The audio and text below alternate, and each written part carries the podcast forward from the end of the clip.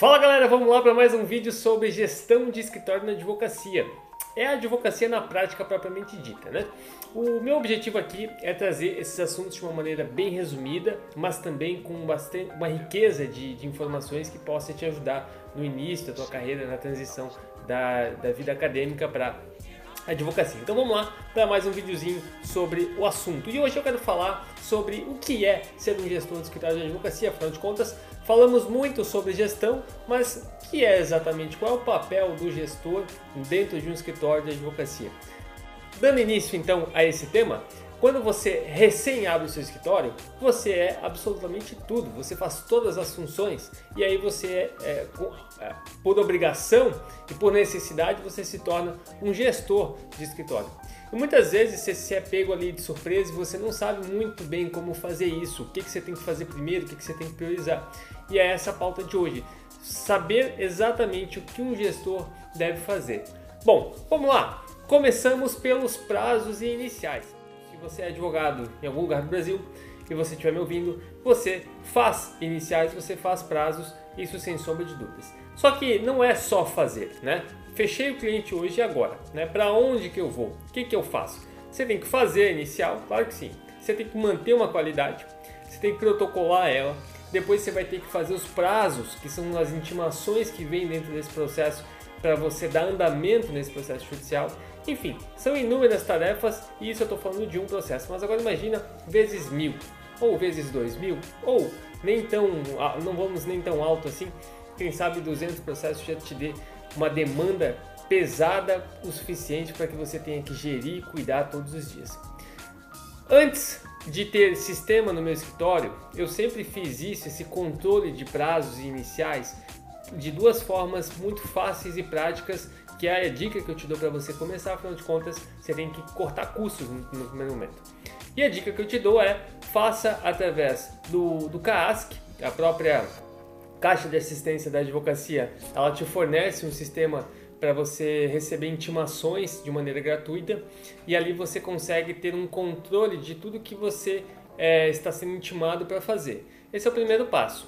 E aí, cada vez que você for intimado de um processo, você tem que colocar isso em algum lugar, a não ser que você faça o prazo na hora, você tem que é, cadastrar isso em algum, em, em algum é, software ou em algum, em algum local de, de que seja a tua agenda, que seja o teu controle para você não perder, não correr o risco de perder.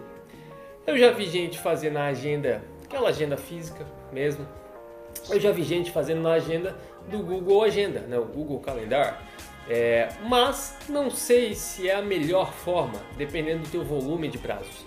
É, eu uso, eu usava na verdade durante muito tempo uma planilha do Excel, que lá eu colocava o nome das partes, colocava o que era para fazer e qual era o prazo gerencial e prazo fatal. O prazo gerencial servia para que eu não deixasse para o último dia, então seria o prazo que eu deveria ter, ter feito. Se eventualmente eu não fiz, eu ainda tenho até o prazo fatal, mas eu sempre observei o prazo gerencial. Agora eu uso um sistema, um software, né, que é pago aqui no escritório, mas durante os quatro primeiros anos sempre foi dessa forma, através de uma planilha e pelo site do Carrasque para buscar as intimações. Então é a melhor forma de você organizar isso. E nessa planilha do Excel você pode abrir uma abinha também para colocar as iniciais que estão pendentes, né? Afinal de contas, você daqui a pouco fecha eh, alguns contratos no mês e aí você perde o controle da, da quantidade de iniciais que você tem que fazer.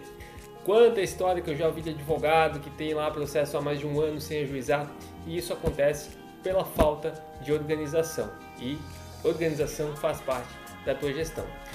Mas, dito isso, falamos um pouquinho aí sobre prazos iniciais. Agora, o que mais que esse gestor tem que fazer? Qual é a, a, uma das maiores preocupações do gestor? É o financeiro. O financeiro desse gestor é primordial para que ele consiga fazer com que a, que a casa ande. Afinal de contas, se ele não tiver o financeiro dele organizado, ele não tem muita.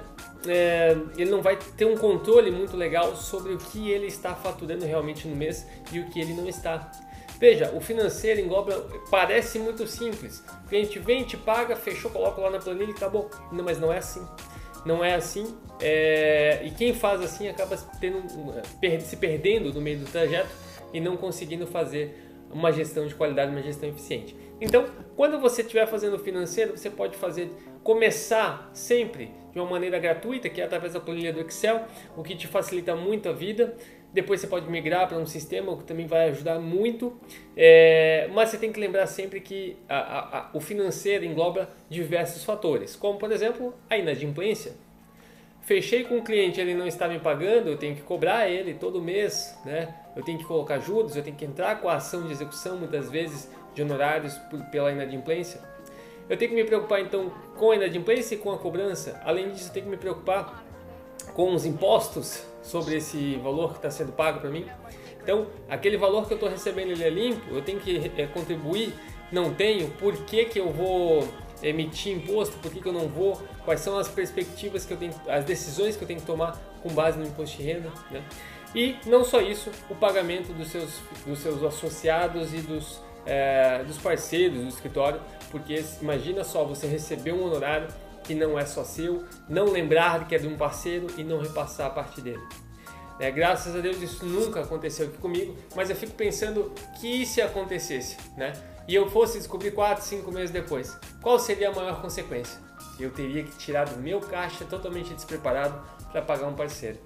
Então, são algumas dicas que eu gostaria de dar para você evitar cometer alguns erros que podem surgir ao longo da tua transição, ao longo do começo de carreira, e um deles é anota ali no Excel de maneira bem completa o nome da pessoa que, tá, que você fechou o contrato, os valores, né? se tem porcentagem sobre o êxito, se tem parceiro, quanto que o parceiro vai ganhar nessa ação no final das contas, né?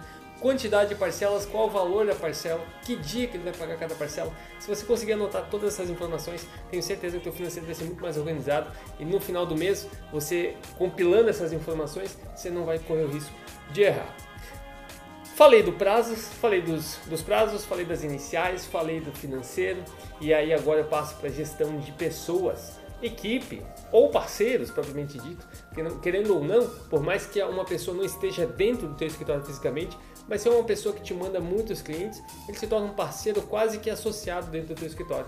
Então esse cara, você tem que ter um zelo enorme com ele. Você tem que entender qual é a necessidade dele, por que, que ele está te passando, ele confia muito no teu trabalho, ele, ele gosta muito do jeito que você trabalha. Né? E, e isso é muito importante você saber lidar e valorizar aquele parceiro.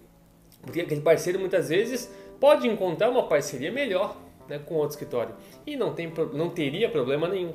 Só que se você quiser fidelizar ele no seu escritório, é importante que você consiga ver ele como uma peça fundamental do teu escritório.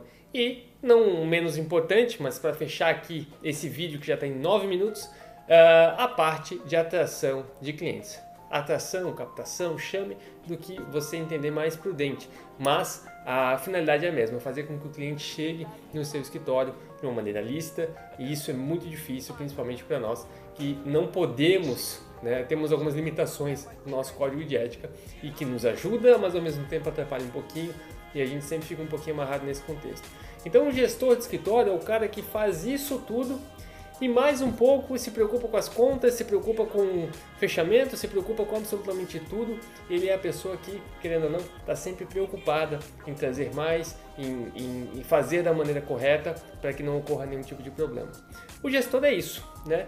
E se você é, trabalha sozinho, você é um gestor do próprio escritório, você é um gestor da própria vida profissional. Então, você tem algumas, é, você tem necessidade de saber algumas coisas que são fundamentais e eu tô aqui para isso, para ajudá-lo sempre nessa, nessa, nessa fase de transição, ou por mais que você já esteja na carreira há bastante tempo, mas tem essas dificuldades com, com gestão, eu tô aqui para ajudá-lo nessa parte e que você consiga, no final das contas, é, absorver algum conteúdo aqui que te faça melhorar essa parte de gestão do escritório, advocacia na prática, como aumentar o teu faturamento. A minha função é essa aqui. Gente, espero que tenha gostado. Se gostou, curte, compartilhe com os amigos, isso ajuda bastante a continuar fazendo conteúdo aqui nesse novo canal que eu estou começando agora. Um grande abraço, uma boa semana a todos.